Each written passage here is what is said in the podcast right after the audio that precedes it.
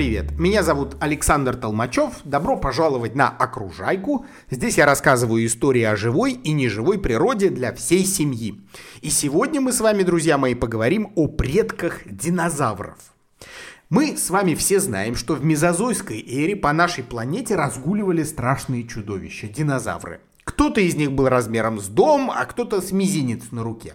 Но все, даже самые маленькие из них, могли оказаться зубастыми хищниками. А уж травоядные вообще выглядели устрашающе. Кто в броне, а кто с рогами. Окажись мы рядом с ними хоть на час, нас бы либо растоптали, либо разорвали на куски. Видите, как легко мы можем себе представить себе тот мир – про него написано много книг, сняты фильмы, мультфильмы. Но кто же жил на Земле до динозавров? Мы же с вами уже отлично знаем, что животные не появляются из ниоткуда. У всех у них были предки. Итак, сегодня мы с вами, друзья, в пермском периоде, то есть мезозой еще не наступил, а мы с вами прогуляемся и посмотрим, кто же были прародителями чудовищ динозавров. Ну и, конечно, познакомимся с парочкой самых харизматичных. Поехали! Вначале оглядимся по сторонам. Ученые говорят, что климат пермского периода был похож на современный. В зонах возле океана были жаркие тропики. Вдали от воды прохладные и засушливые территории. Земля у нас под ногами не голая. Она покрыта мхом, а еще вокруг много гигантских растений, древовидных хвощей, плаунов, огромных лиан. Среди всего этого буйства зелени и жили предки динозавров. Они уже не были похожи на древних присмыкающихся, о которых мы говорили раньше. Это были более крупные животные. Их размеры достигали нескольких метров. Сейчас я расскажу вам про терапсид, которые считаются прародителями и динозавров, и млекопитающих.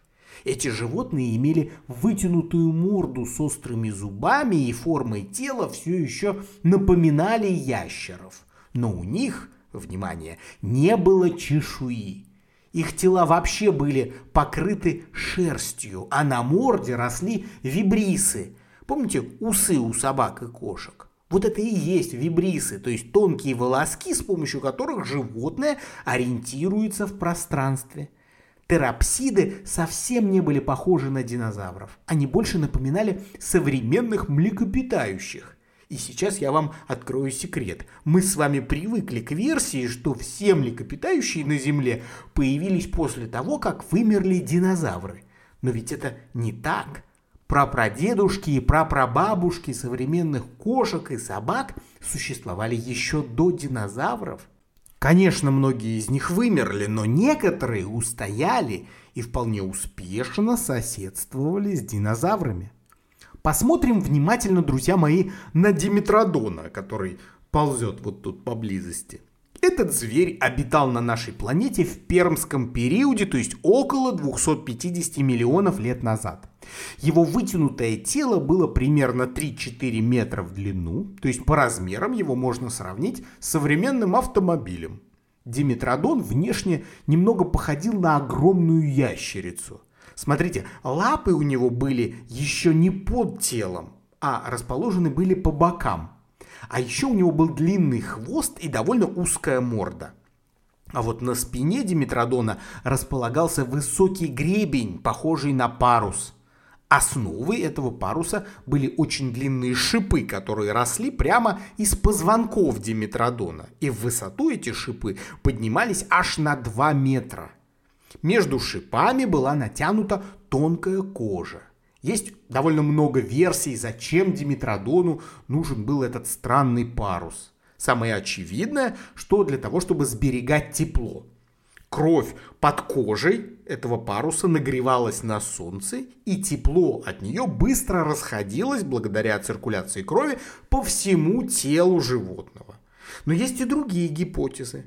Например, что с помощью паруса самцы Диметродоны привлекали самок.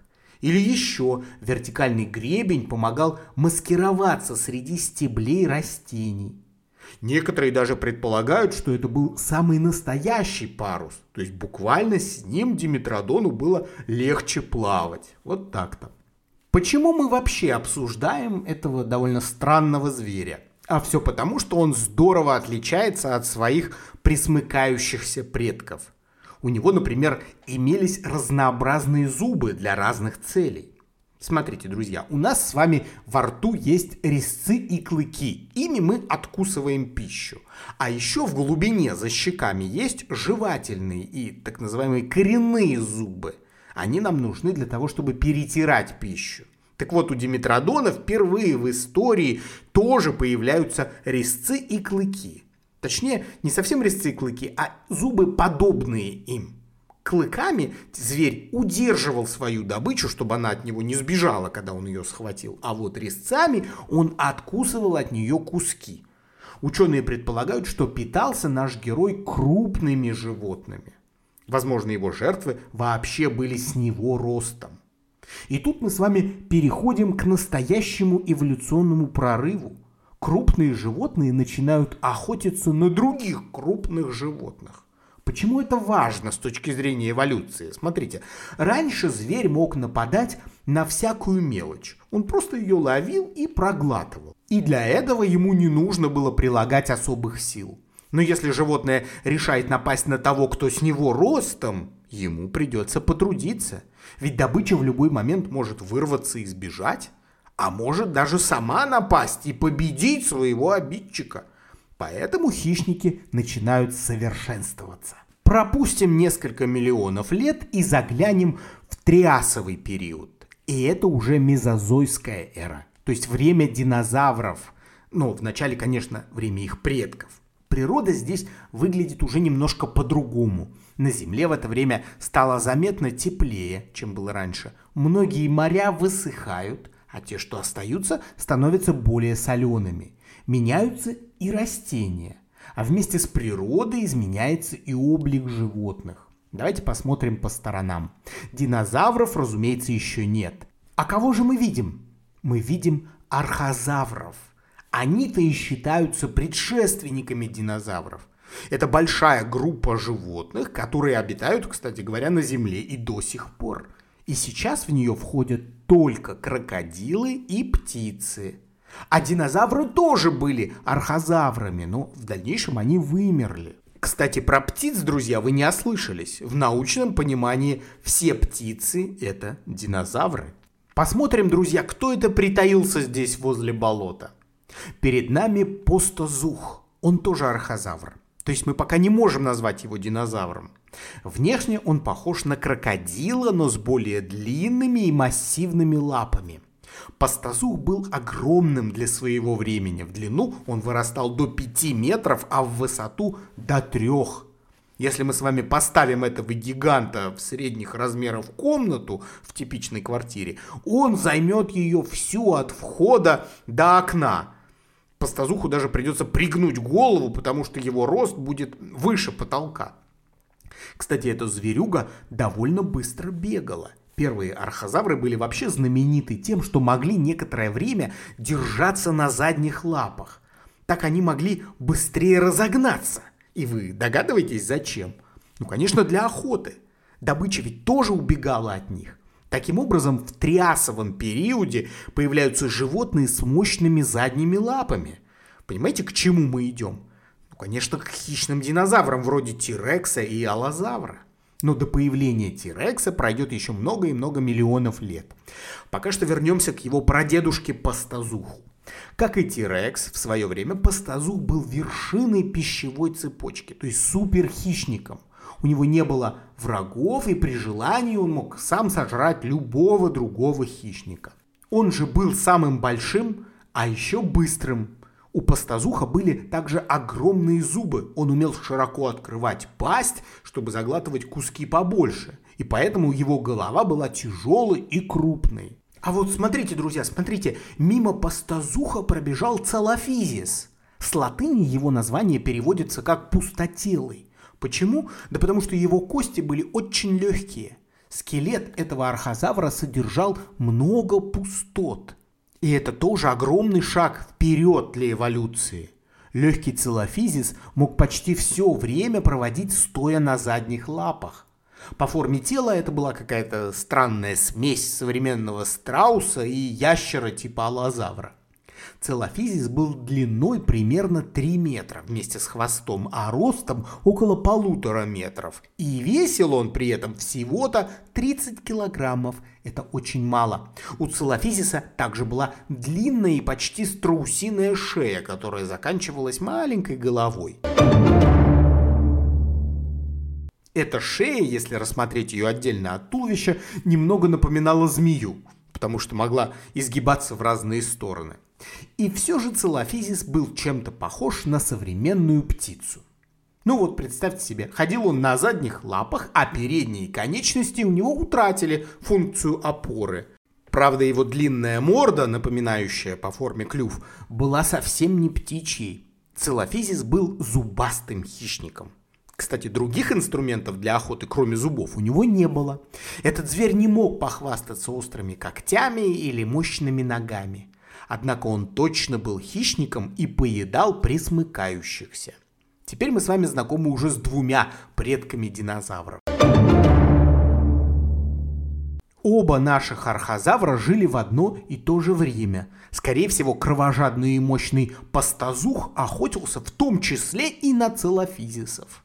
Вообще триасовый период открывает довольно кровавую страницу в палеонтологической летописи животные начинают не просто поедать друг друга, они делают это максимально жестоко.